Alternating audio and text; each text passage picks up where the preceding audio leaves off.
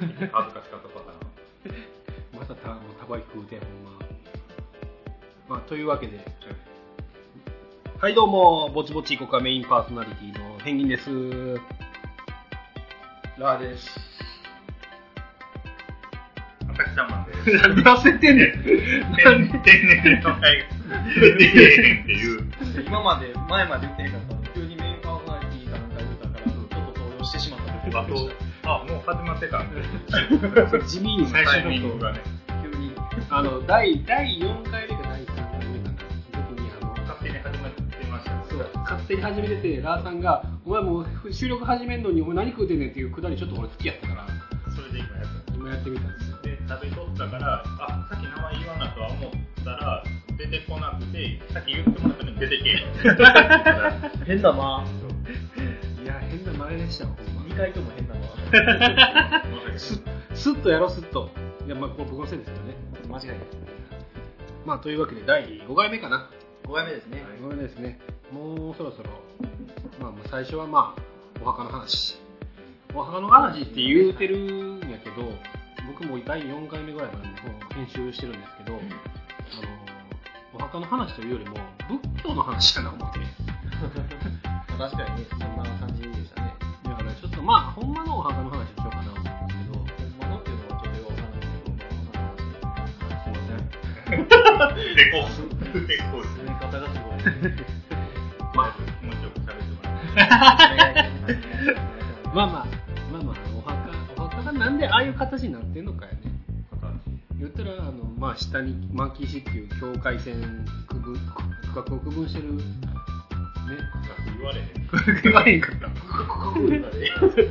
まあ区画を区分してる石があってその上にあの下台っていう下台っていうのが1個あってそれよりもちょっとコンパクトな上台っていうのがあって細長い竿石っていうのがあってっていうのが元来のお墓の形やけどそれのパーツも一個一個実は意味があるっていうのがなあ、みたいですね。ね、あれもなかなかみんな多分知ってる。僕もこの業界入るまで知らなかったんですけど。この間知らないです竿石は、あの、死んだ後のところでしょ？えーと竿石は魂が入る部分やから死んだ後の人のための石でしょ、あれ。そうそうそうそうそう。で一番上の長っぽい石は死んだ人のためのやつ。そのあいその上台が僕らのおる世界のっていうニュアそういうことそういうことです。下台はで知らないと？下代はあの地面を表してるんですよね。うん大地ああのそのうん。ああのアースやつなんですけど。なんで英語で言ったの？なんでほんでちょっとニヤニヤっとしながら僕の方見て言うんですか？ちょっとドヤ顔で言うわだね要はこれ伝わらないけど地面人展開みたいな。天界仏そうそうそうっていうようなはい海王様そうそうそうそう。上に上がってるってことです海王様みたい。なえ？ちょっとどういうことですか？拾わんとこうかな思ったんやけど。あ巻き石は？巻き石は特に意味はない巻き石は基本的にはあの教会そのここまでがあなあなたの聖地ですよっていうかその敷地完ですよ。全にあのすすごい現実的なあの都合。都合ない村墓地とか言ったら巻き石ないとことかありますもんねそうそうそうそうそうそう。芝台は？芝台はあれ芝台ってまあな何かわあれですけど。あ多分わからリスの人は分からないと思うんですけどその下台のさらに下にある石がたまにあるんですけどあれはただ単にその上の上台下台竿石を安定させるための石なんですよ。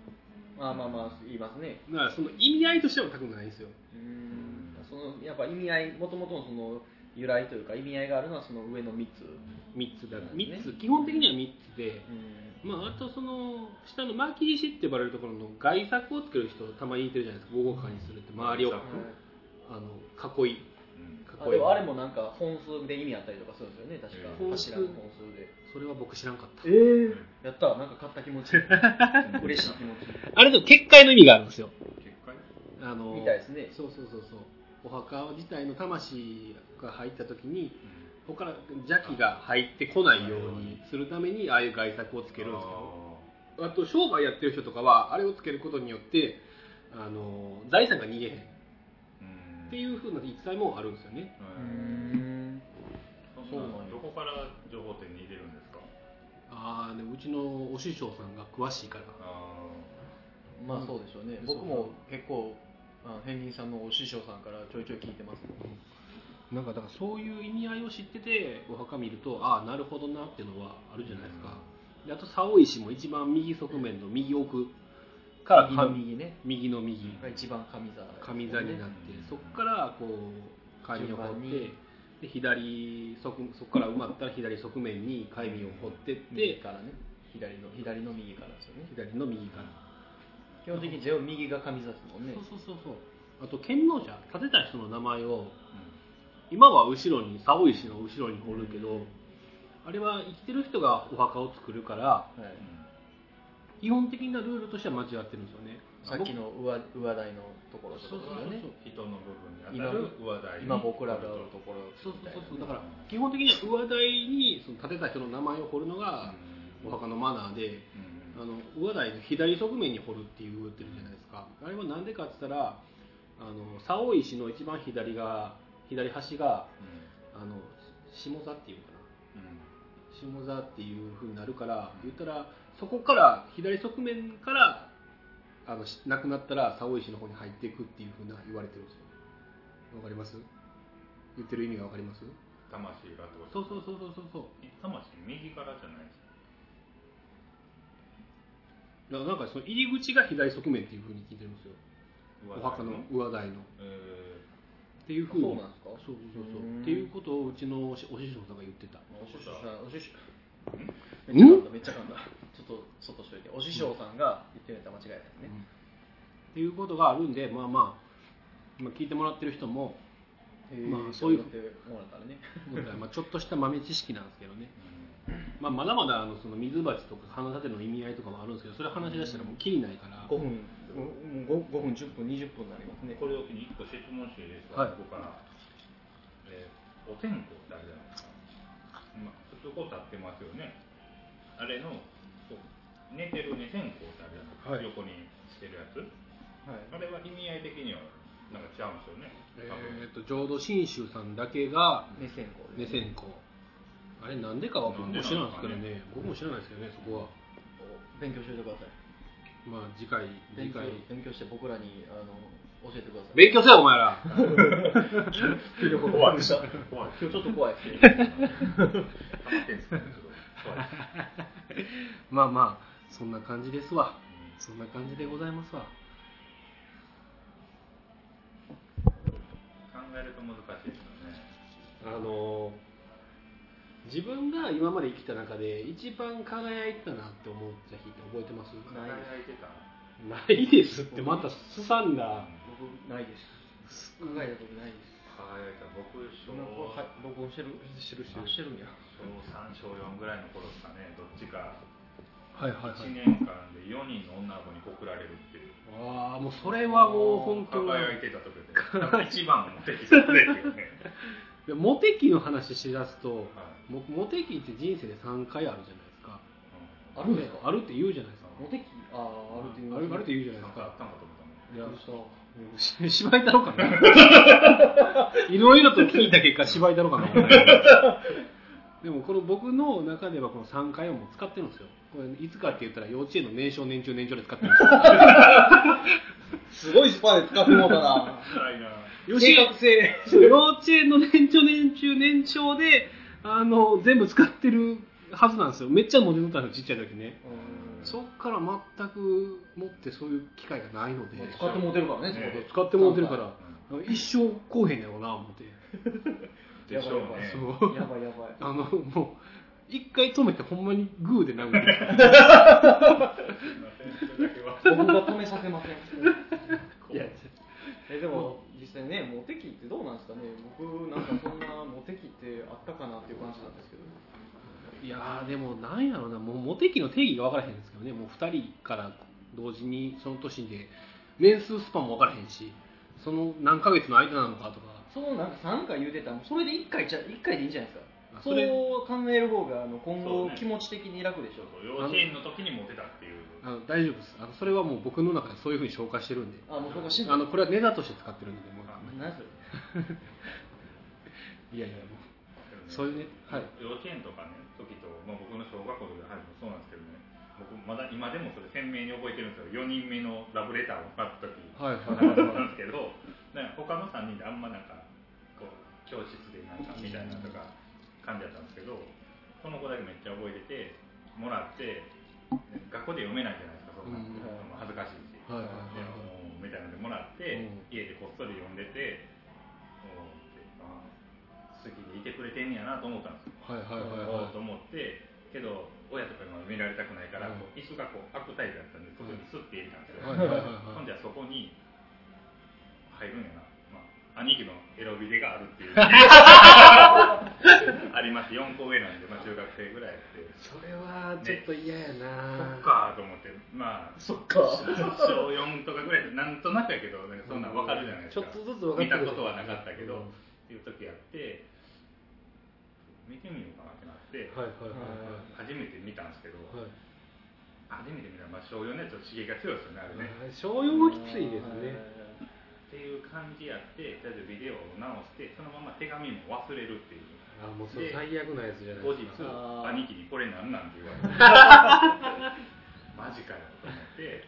でその時に思ったのは小4で告白とかされてもどうしていいか分かんないですよね。確かにそっまあからそ付き合うの後どうするか付き合うってなんなんみたいな。あれですよね。とかもう多分好きじゃなかったし、残念な今やったらね変な話。俺も好きやでみたいなのとかでうん。あわよくば的なとこもねあったかもしれないけど、はいはいはい。その頃に好きじゃない人に好きっていう度量はないですよね、うん。ないですね。小4だったらねって言うてたらもうモテ期終わりましたよね逃 してもうてるじゃないですか完全に。そうなんですよ。モテ期で思い出したんですけど僕の弟がイケメンっていう話したじゃないですか。はい。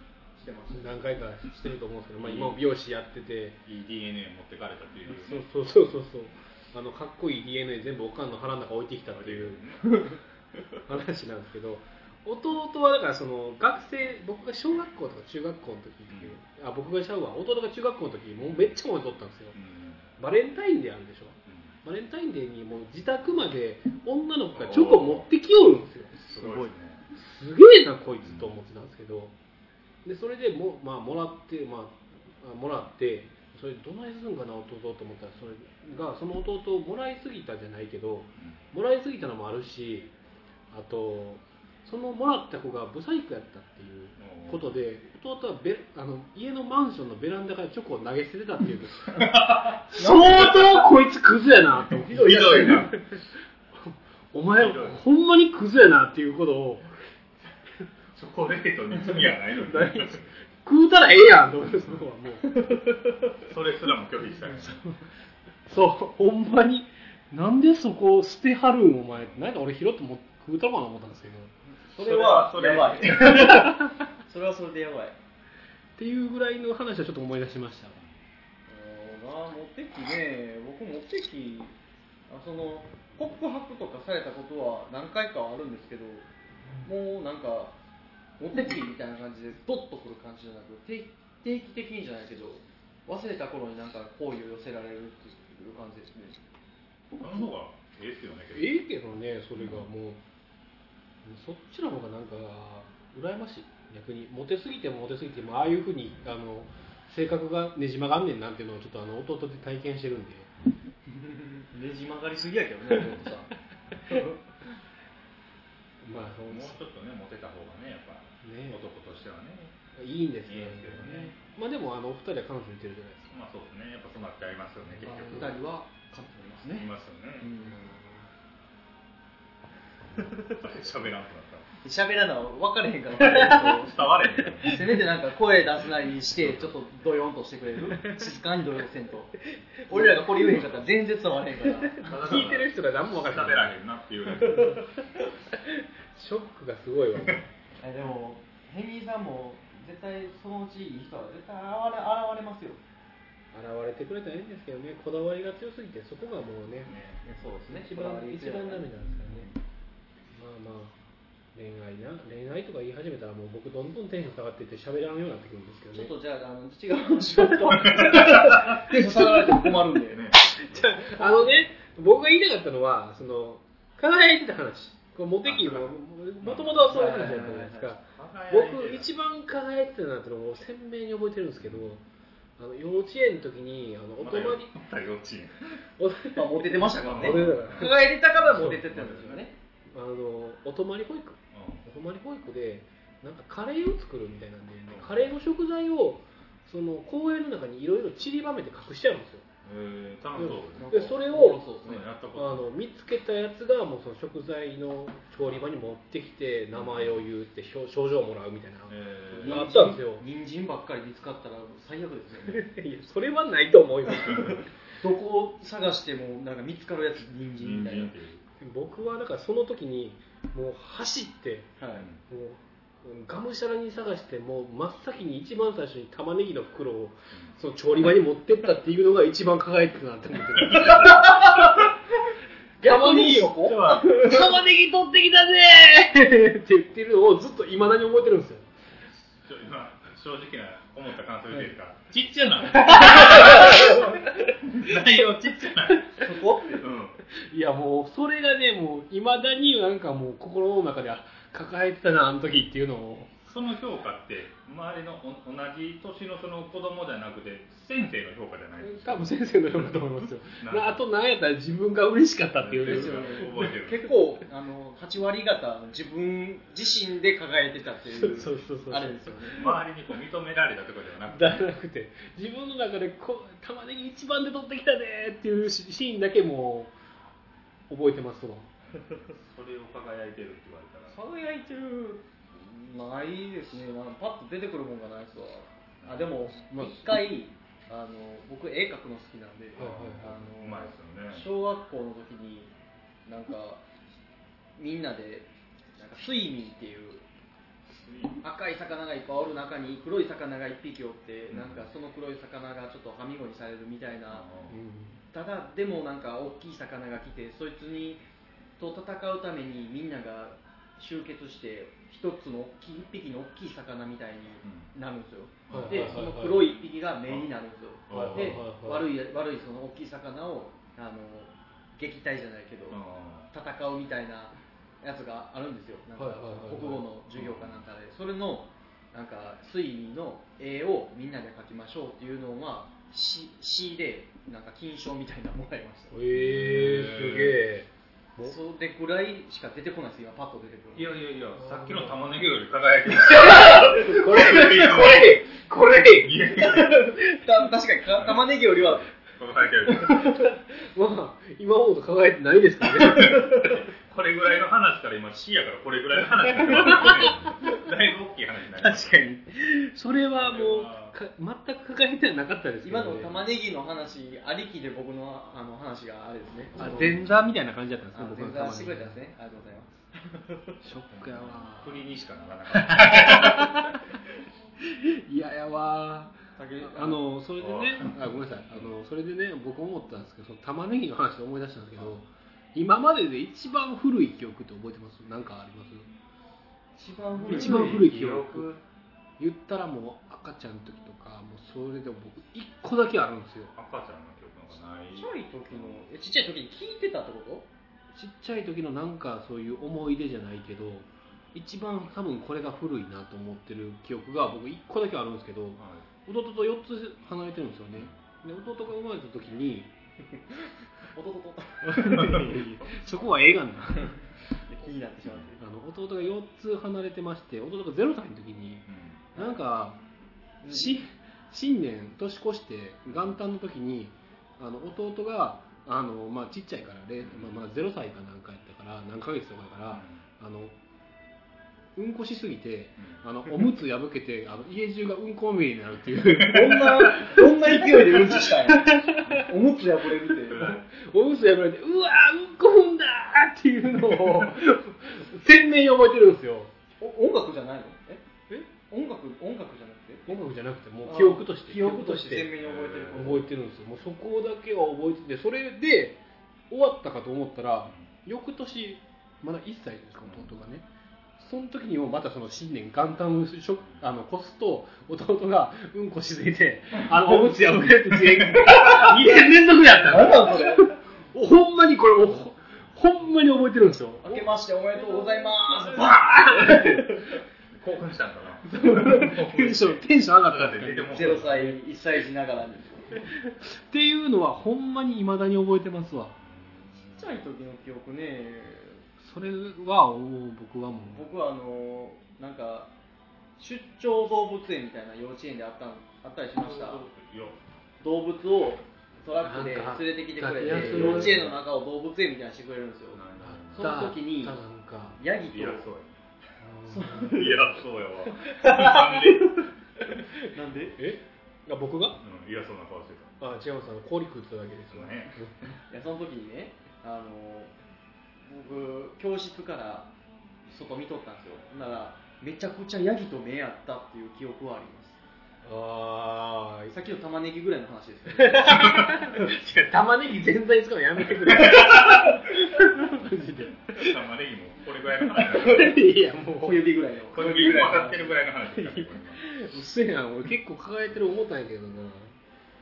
一番輝いてた時ですからねヘンリーさんが、それなんやな。それがもう小指ぐらいの大きさやから。もうリアルに僕が一番抱えてた時っていうのがあったんですよ。これ真面目な話ですネタなしで。あの大学の時に僕サークルでよさこいをやってたんですよね。あのコーチのなんか鳴子鳴らして。踊る的なやつそうそうそうそう。そうそれを大学の時にサークルであの自分たちで音楽作って全部衣装も作って振り付けも作ってってのをやってたんですけどよさこいって日本三大祭りっていうのがあって北海道のよさこいソーランと高知の高知よさこいですよ。ねこれ八本のチェーンで日本であともう名古屋の日本ど真ん中祭りとかあるんですけどうちらの大学のチームはその名古屋の日本ど真ん中祭りっていうのは出てたんですよ。はいはい。でそれが一番そのチームの中ででき出る大きな祭りやってそれの統括部長をやってたんですよ僕ね。すごいやん。あのなんでそれさっき言わんかったんや？絶対それやん。ますまあ 聞きましょうか。その統括部長になった理由がああのの一一個だけ言っていいですか、はい。さっきからずっととんかつって聞こえてます。とんかつじゃなくて。あ名古屋のとんかつの発祥の地やからね。とんかつあとんかつ部長なんですか？ほんまに。あ違う。とんかつあとんかつやんな？びっくりしたなんでとんかつ部長や？何の何すんねん俺は。まだ話ちっちゃなった。じゃない玉ねぎのうちにとんかつ食べ物ばっかり嫌や。でごめんなさい。はい。いやごめんなさい、はい。あのねその統統括部長ってのやっとってその理由が前年度。前年度その僕らできてチームが2年目かなんかやってで初めて大きな祭り出るっていう月収向こうで泊まって泊まって3日ぐらい泊まってそれで祭り出て帰るって感じなんですが初の遠征の祭りやったんでその祭りのマナーとか知らんくてその他チームさんからめっちゃ怒られたんですよその時。に。はいはい。でそういう時の統括部長やってたやつが僕の大学時代の親友やったやつやって、もうそいつがもう泣きながら次はお前がやってくれってなった時にで次の年に僕がやってでそれで成功させたんですよ。もうほんまにもうチーム一丸となってみんな泣きながらっていうので。でその時が一番もう誰からも「変儀さんかっこよかったです」っていうもう後輩からいろいろ言うて言うていただいて。ヘンリーさんがかっこよかった？すごいですね。机叩いていいですか？机やったらえいや違うでも完全にそれが輝いてた時ですね。多分そこがまあまあ正直それが一番輝いてた時かなとはあるんですけどね。えいやそれは輝いてるはず逆にいいですか？その時モテなかったんですか？モテてはなかったな。なんでやろうね。あの祭りの意味祭り的な意味でかっこよかったです。ただ恋愛的にはうーんみたいないや話なのかな。なんかでもなんかそういうのでね目立ったりしたら結構モテそうやのにね。そっからねあこいあの先輩とか恋そういう恋が始まったりとか結構聞く話聞く感じ男ですよねの人も女の人もおったんでしょ？男女。いましたいました。男も女ももうみんなみんな一緒くたにやってましたけど。恋が生まれるフラグありますよねそこって。なかそれがフラグですよねか完全にななかったかな。あれ？なんで？なんでやろう？なかったなみたいな顔してるけど。なかったな。あでもそっかでもそれから半年後ぐらいに付き合った子もいますけどそれやん。そういうわけではなかった気もするんですけどね。っていうのが一番輝いた話かなっていう。それは、ね。それはあのうんって言える。あの玉ねぎの話をですね。さっきのは何言ってんねやろって。話だけどもうはっきり言ったらもうそれ聞いたらもう玉ねぎ鼻くそみたいな話。めく今となってはこっちはもうおーっていう。確かに輝いてたそのね時はまあまあ確かにもう自分もなんかあの寝ずに頑張ってた時はあったんですけどね。あのその時ってなんかその自分たちでトラックを借りてはい。地方車って言ってあの足場組んでパネルをはめ込んでそれに音響を積んで踊ったりとかするんですよね。うん。隊列組んうん。でそれの段取りとかでもう1週間に1週間半か。ぐらい10日前ぐらいからもうその名古屋でもう向こう現地行ってもう組み立てとかやったりとかしてたんですよ。はい死んでまうわ思いながら。ねすごいですね。っていうのをやってたんですよね。うん。その時はまあ確かに楽しかったんですけどね。あのなんかこうやって話聞いとったらちょいちょいなんか思い出しますね。意外と。ああるんじゃないですか？あの高校の時軽音楽部入っとったんですよ、で一応ボーカルさせてもらってて。はいはいはいその時はあの後輩の女の子とかから かっこよくああもうまたピーエラーやんよもうあめんどくいいさい。めんどくさい。ラーさんラーさんかっこよかったですって何人かに言われたりとかはありましたねまあ高校軽音ボーカルプラグですよね。もう立ちましたよね。一番かっこいい。歌うまいですもんね。けどうまい。うまくはないですラーさんうまいですからね人並みちょっとぐらいですそんな。いやもう謙遜してほんま。男でヘビーローテーション歌ったらうまいですよね。声出てますよね。出てる。出えへんもんよう歌うわ。思いますもん。歌うの自体結構好きだったんで。でまだまだボーカルしたいっていうボーカル誰にしようかってなった時にまだ一番マシやったんでしょうね。はいはいはいだから任せてもらってましたね。高校の時に軽音楽部とかしたかったな。全然なかったなそういうの。僕もでもた楽しかったです。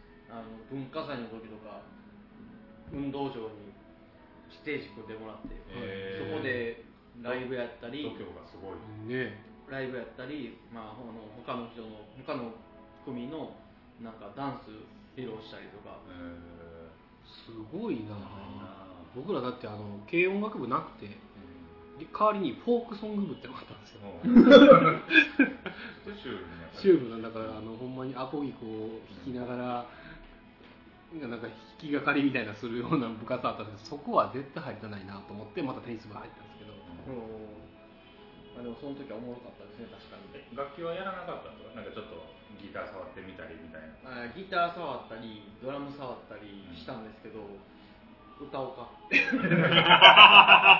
でもドラムはちょっとだけ叩けます。えへペンギンさんも叩けるんですよねドラム。え確かあのー一応そのよさこを今やってたって言ってたんですけど僕掛け持ちでバンドもやってたんですよ。あそうなの？そう。バンドもやっててだからその時にドラムやらせてもらったんですで高校の時も学祭の時に僕ドラムやってたんですよね、えそれで流れてあの掛け持ちでやってたんですよね。ドラムのあのバスバスドラム役ってことですよね。は？え？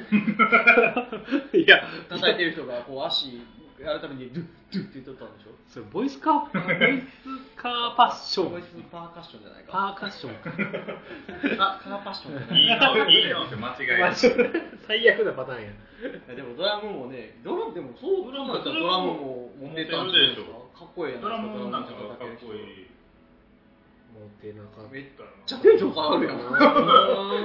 モテたでしょとかいう話になったらなんで暗なるんですかねさっきあれ？モテてなかったな。って思い出して。モテてなかったよな。なんかやちょっと息ってだってあのストッパーとか当てたんですけどね。生きりましたね。いやでもね、僕もストレートパーマ当ててましたわ。え流行ってたかな。えでも多分僕らの高校時代の時、ストレートパーマ当てて当てる当てるみたいななんかめっちゃ流行ってました。めっちゃ流行ってたんです僕らも。みみんなじゃないけど当ててる子いっぱいいましたね。逆にちょっとヤンキーみたいな子とかちょっとなんかチャラい子とかは僕ら的にはもうパーマやったんです逆に。ちょっと髪の毛クリーンになったらかっこいいものであーみんななんかやってたけどね。えー、僕ら逆にストッパー当ててもう中学の時なんですけど100均で売ってるあの髪留めのピンをここの前髪に挟むっていうのをあった。あれはせえへんかったけど。流行ってたからやってました僕。なんであんなんつけんやろってずっと思ってた。つけてた。つけてた、つけけてる子いっぱいおったね、でもね。やってました。わ懐かしいな。そうそれが流行ったっていうのもありましたね。昔のその履歴書とかの写真大学の時のバイト先に出した履歴書が出てきて。その写真がほんまにもうまんまストレートパーマであのあの、前、僕に送ってきてくれたそうそうそうそうそうあのストレートパーマ当ててであの髪の毛茶色のメッシュが入ってるんですよ。それで色出したな。履 歴書の写真。よう通ったなって話ですけどね。ありましたわ。へそういう時代もあったんですよ。だからその僕ら祭りもやったらよさこいもやったんであのよさこいってやっぱその祭りなんでみんな髪の毛の色がおかしくなるんですよね。はい。あの言ったらもう周りの後輩とかパッて横見たらあの髪の毛シルバーになってたりとか。その時何色やったの？僕はあの右半分金で左半分黒でした似たようなもんやね。すごい。とか真っ赤とかね。へ青とかやってた人いましたわ。あの今思ったらこの年なんてできるわけないと思いますけどね。まあその時今やってたらもう問題ですいややばいよ。社会人になってまでまあ、その髪の色とか髪型やったらまあもう2位とかフリーター確定ですよ可能性ですからね。それかなんかそのバーの店員とかその辺ですよね。たけちゃんは昔髪型どんなやったとかないですか？僕はもうスポーツ狩りですね。ああ今よりも短いだけの小坊主でしたね。コボース小坊主って何？国でただ僕高校ぐらいから高校ぐらいからもう顔とかも変わらんなって言われましたずーっとこんな感じ。逆にでもそれがいいって言うんですけどね。逆に。あの誰が？誰やったっけ？誰が言うてあちゃうわ。ちゃうわ。あの星野源さん。うん。あの人は逆にあのちっちゃい時に顔が老けてたんですよ。ああちょっと老け顔やって年上に見えてたんやけど。まあそうでも。ないで今はもうずっと幼いじゃないですか,、うん。もう最初に老け顔の人の方があの年いっても顔変わらへんっていうんですよ。あの兄貴は212歳ぐらいの時に35歳で言われてましたけどね。きついなそれ。今は年相応やって言われますね。ああなるほどね、年齢が追いついてきたんですよただ新婚旅行ではい、ハワイかなんかの方行ったんですね。はいはいはいはい。奥さんとね。行って、まあ、なんかツアーみたいなのなんですかね、はい。で、まあ、日本人の方とこの海外の人のこれこう分けられた時にあこっちねって言われて海外の方呼ばれましたけどね。顔濃すぎて。そんな顔してはるんですね、まあ、僕もインドとかあっちの方ってよう言われるんですけど、はいはいはい。もうもっと濃いです。兄貴はもう東南アジア系？っていうもあそんなに濃確いんや。かに最近見てた。で顔濃いしもう目パッチリしてまつげもなんかはいはいはい。キリッとしてるんで、そっか。そんな感じなんですねまあというわけでもうぼちぼち30分ぐらい経ちましたんで早い。ねあっという間ですねあっという間ですわ喋ってたら喋り出したらという。まあ第5回目ということで。もうぼちぼち慣れてきたかなと思ったんですけど 収録の時ね。あの初回から撮り直さなあかんっていうアクシデントが。なぼ僕が本名言っちゃうっていうね。あれもやめてほんま。もう めんどくさいから。編集してください。もう気ぃつけるんでもうままたもうそのまま流しちゃおうかなと思います、ね、ピンピンって入れててくださいでもそれでまあまあ編集のことに関してはもう任しといてもらっていいんですけどあとそうあとねはい。コーナーを作ろう思って。はあのまあどうせラジオにやるんやったらもうリスナーさんの人たちもちょっと参加型のなんかね。コーナーいいですね。であの僕の横のラーさんって人がい、はい。ラーメンが好きなんですよね。ラーメン大好きですね。気狂うぐらい言ってますもんね。あのー、極端な話も3食1週間21食全部ラーメンでも僕別にいいですもんれは無理やっそれ無理やわてそれは無理やって。朝から全然豚骨ラーメン食べますよ。ほんまに死ぬやつやから。でまあそのねあのトークあのコーナーなんですけどラーさんが今まで行ったラーメン屋はい。のプレゼンをしてくれと。あーリスナーさんどうせ聞いて聞いてくれてるんやったらもうそういう美味しいプレゼンお店に力めっちゃ低いですけどいいですか？まあそれは頑張ってもらおう。頑張って。頑張って。なんやったらそれでねあの、まあ、リスナーさんからこう、はいメールいただいてここも美味しかったですってそれをラーさんに言ってもらって僕らは行かないんですけど。ね、なんで念押しするみたいな。でも逆に個人的にその美味しい店教えてもらえるのはすごいありがたいですね。あのめちゃくちゃ遠いとことか言われたら困りますけど。北海道とかね。うんバカ野郎ってなりますけどそれは。まあ、それを言ってもらってそれのあの実際こうでしたっていう感想もできたらなっていうコーナーで、まあ、そのコーナーのタイトルがねあのラーさんから言ってもらって。あまあまああれあれですか？ララーのラーメン部ですか、そうそうですわ。ラーのラーメン部。のそんなシンプルな感じ。でまあ、そのいつも僕がラーメン行ってるメンツがおるんですけどそそのメンツの間でそのメンツの名前をラーメン部って呼んでるんだよですよ、はいはいはいはい。そそれがあるんで、まあ、それでいいかなっていうところですね。まああのこの企画を投げてあのタイトルはもうラーさんにぶん投げるっていう。しかもいきなり。いきなり。最低なふりしましたけどね。すごい急に来ましたからね。ちなみにねじゃああの今ここであのラーメン紹介すると。今回今回からいきますか？今回からいっちゃいましょう。もうそうなったら。もうとりあえず第1回目。ラーメン部は1回目というラーメン部。まあそしたら僕僕が、まあ、1番目なんで一番好きなお店なんですけど、えーまあ奈良にある住所とかはちょっと分かんないです。でも有名なんで知ってる人は絶対知ってますね。あののろまっていうのろま白湯系のラーメンなんですけど。のろまのろまなんで2回言うたの？ろ ま名前で。のろまの系列店でビビーっていう店もあるんですけど。ビビビビそれはまだ行けてないんですよ。えらい名前変わったなこは2回言わない そうそれは1回その辺雑なんでねもう。もう一回来るから待って待ってたら。あそこのラーメンが、あの鶏鶏のレアチャーシュー鶏やったかな？鳥のレアでも怖ない。そんなことない鶏じゃなかったかな？レアチャーシューが乗ってるんですよ。はいはいはいでそっちはチャーシューがめちゃくちゃ美味しいんですよね。あの食感もすごいですし味もチャーシュー自体も味してめっちゃ美味しくて。でまあパイタン系僕パイタン系最近めっちゃ好きなんですけどはい。すんごいだしも濃厚でおすすめですねここは。へえ急に振られたからこれぐらいしか喋れない。